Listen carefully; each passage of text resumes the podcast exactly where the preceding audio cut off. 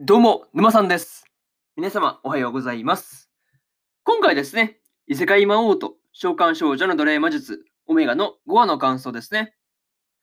こちら、語っていきますんで、気軽に聞いていってください。というわけで、早速ですね、感想の方に入っていこうと思うわけですが、まずは一つ目ですね、あるべきものがないというところで、ディアブロがですね、ホルンの体を冷やさないために服を脱がせたわけですが、まあ、そこでですね、えーホルンが男ではなくて、えー女だったということが判明してました。まあね、うん、脱がせ脱がせた時にディアブロが言った、あるべきものがついていないですね。あれね、あれは面白かったですね。ちょっと笑っちゃったなというところでしたね。うん。まあ、その後のですね、あの、ディアブロの慌てようとかもですね、こう見ていて面白かったわけですが、まあね、こう、それはまあ男だと思っていたのにですね、まあ、女だったっていうことが分かると、まあ、それはびっくりしない方が無理ってもんですよね。うん。いや、ディアブロに限らず、ディアブロに限らず、これは多分誰でもびっくりするよねっていうのは、まあ見ていてね、思うところはありました。あとはね、こう、その後の、あの、近くに来るがいいですね。あれはちょっとね、まあ、ディアブロはその焚き火の近くに近く、まあ、来るが良いっていうふうに、来るがいいって言ったつもりだったんだけど、こう、まあ、ホルンはですね、まあ、そういう意味で言ったのに、ホルンはディアブロの近くに来ちゃうというところもなかなか面白かったなという感じでした。いや、なかなかこう、面白かったですね。そう。結構この辺のパートは結構、ホルンとね、ディアブロのやりとり、やりとりはですね、結構面白かったなというところがありました。うん。まあ、喋ってる内容がっていうよりかは、その、なんて言うんだろうね、こう、様子がというか、二人のこの様子ですよね。うん。過ごしてる、この焚き火を囲んで過ごしている様子が、なかなか面白かったなという感じでした。でもまあね、こう、ホルンがその男のふりをしていた事情がですね、まあ、生きていくためだったっていう話だったんですけど、まあなかなかね、うん、そのためにね、こう、わざわざ性別を偽ってまでね、うん、やろうとしたっていうのは、うん、偉いなっていうふうに思ったりしました。まあね、そんな感じで、まずは一つ目の感想である、あるべきものがないというところ終わっておきます。で、次、二つ目ですね。ドラゴンとの戦いというところで、ゲイバルトとですね、遭遇したレムと、えーシャラとルマキーナの3人がですね、まあ、戦っていたところに、まあ、万人でありですね、まあ、童貞である、まあ、黒竜が出てくるという事態になってました。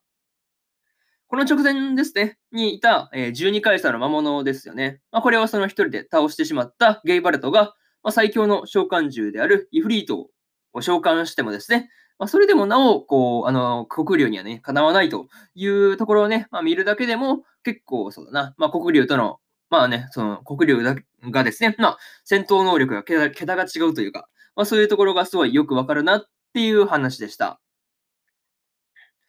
ただね、こう、そこで、まあ、ゲイバルトはね、まあ、負傷してしまうわけですが、まあ、そんなね、こう、ゲイバルトを治癒させようとする、まあ、ルマキーナはね、本当に天使かなっていうふうに、いや、マジで天使ですよね。うん、ゲイバルトがね、実際こう、ルマキーナを殺すためにやってきてるわけですからね。うん、そんな、ね、あの、ゲイバルトに対して治癒させようとするね、うん、ルマキーナ本当に天使かなっていうふうに思ったりしたんですよね。うん。まあ、それがね、やっぱりこう、ルマキーナのいいところなのかなっていう話なんですよね。うん。やっぱりそこがね、やっぱルマキーナの良さだと思うんですけど、やっぱりこう、底なしに優しいところではありますからね。うん。まあ、一歩間違えれば死んでてもおかしくないなっていう話なんですけど、まあ、それでもね、こう、やっぱ直すところはやっぱ美徳というかね、そういうところはあるよねっていう感じでした。またですね、えーラージブラックドラゴンにですね、3人がやられそうになって、やられそうになるっていうところで、えーディアブロが追いついたっていうのもね、本当に良かったなという感じでした。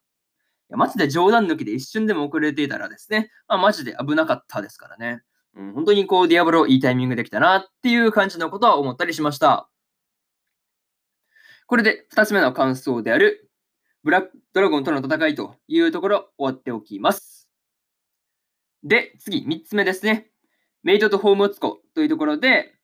ラージブラックドラゴンをですね、まあ、倒してしまうほどにね、強いメイドのロゼにですね、まあ、連れられて、ホームツコまでやってきていましたが、まあね、こう、ここが、まあね、今回のそのダンジョンが、あの、ディアブロの作ったダンジョンだっていうことも、この時にバレたわけですが、まあ、別段ね、こう、その怒られると、いやまあそういうこともなくてですね、まあ、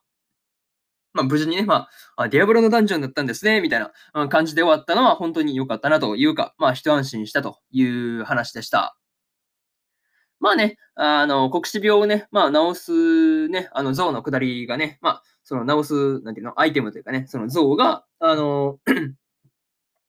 宝物庫にあったわけですが、まあ、それをね、あの、まあ、その像の下りで、あの、ルマキーナをね、支えるシェラがですね、こう、胸を掴んでるっていうところが結構面白かったなっていう感じでした。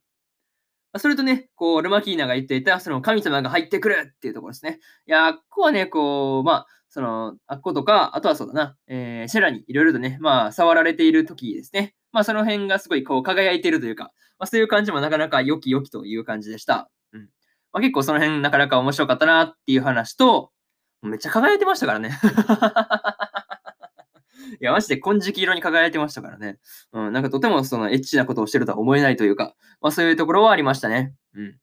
まあ何にせよね、まあリマーキーナのその北死病ですよね。あれが治ったっっていうことに関しては本当に良かったなというところでした。なかなかね、あの、朝が消えていく演出もなかなかこう、なんて言うんだろうね、朝がその灰になっていくっていうかね、そういうところの描写も結構好きだったりするんで、うん、いいなって思いながらこの辺のパートを見てましたという話ですね。うん。まあそんな感じで、まあ思った思ったりしたところなんですけど、あとはね、こう嫉妬に狂いそうなロゼに対して、一番最初に手に入れた、手に入れたですね、アイテムを渡すディアブロがなかなかこうイケメンすぎるなっていうふうに思ったりはしました。まあね、そんなところで3つ目の感想である、メイドメイドと宝物庫という、メイドと宝物庫というところ終わっておきます。で、最後にというパートに入っていくんですが、今回ですね、ディアブロが自分で作ったダンジョンを、まあ、無事にね、攻略したわけですが、宝物庫でのですね、ま新しいレムとホルンの服装がですね、こう、やたらと肌の露出が多くてですね、素晴らしいなというふうに思ったりしました。またですね、えーラストで魔王軍が迫ってきているっていう感じだったんですけど、まあね、これがどんな戦戦いになるのかっていうのが、まあ今から楽しみだという話ですね。うん。あとですね、こう、次回予告を見た感じ、あの、ロセも戦うみたいだったんで、まあ、結構その辺心強いし、まあ、何よりね、嬉しかったなっていうところでした。うん。まあ、なんかこう、終わり方的に今回だけでもロセ二度と出てこないみたいなね、なんかこう、流れになってもおかしくないなっていう風に思ってたんで、うん、次回予告、次回予告でロセの姿が映ったっていうのは純粋に嬉しかったという話ですね。まあね、個人的にこう、まあ気になったところが、まあ、あの、ゲイバルトですね。ゲイバルトが結局どうなったのかなっっていうのが、まあすごい気になっているというところなんですよね。うん。まあね、そういうところが気になりますという話で、今回の世界魔王と召喚少女の奴隷魔術オメガの5話の感想ですね。こちら終わっておきます。で、今までにもですね、1話から4話の感想は、それぞれ過去の放送でね、喋ってますんで、よかったら、えー聞いてみてくださいという話ですね。っていうのと、今日は他にもね、日本更新しておりまして、ドラゴン家を買うの6話の感想と、聖地の魔力は万能ですの6話の感想ですね。この2本更新してますんで、よかったらこっちの2本もね、聞いてみてください。っていうのと、明日更新のね、3本、まあ明日は3本更新するんですけど、ブルーリフレクションレイの、えー第5話の感想と、テンスラ日記の6話の感想、そしてですね、ビビ、フローライトアイズソングの、えー7話の感想ですね。で、テスラ日記の6話の感想ですね。この、え3本を更新しますんで、よかったら明日もですね、ラジオの方聞きに来てもらえると、ものすごく嬉しいですというところで、本日1本目のラジオの方終わっておきます。以上、沼さんでした。それじゃあね、えー次回の放送で放送でお会いしましょう。バイバイ。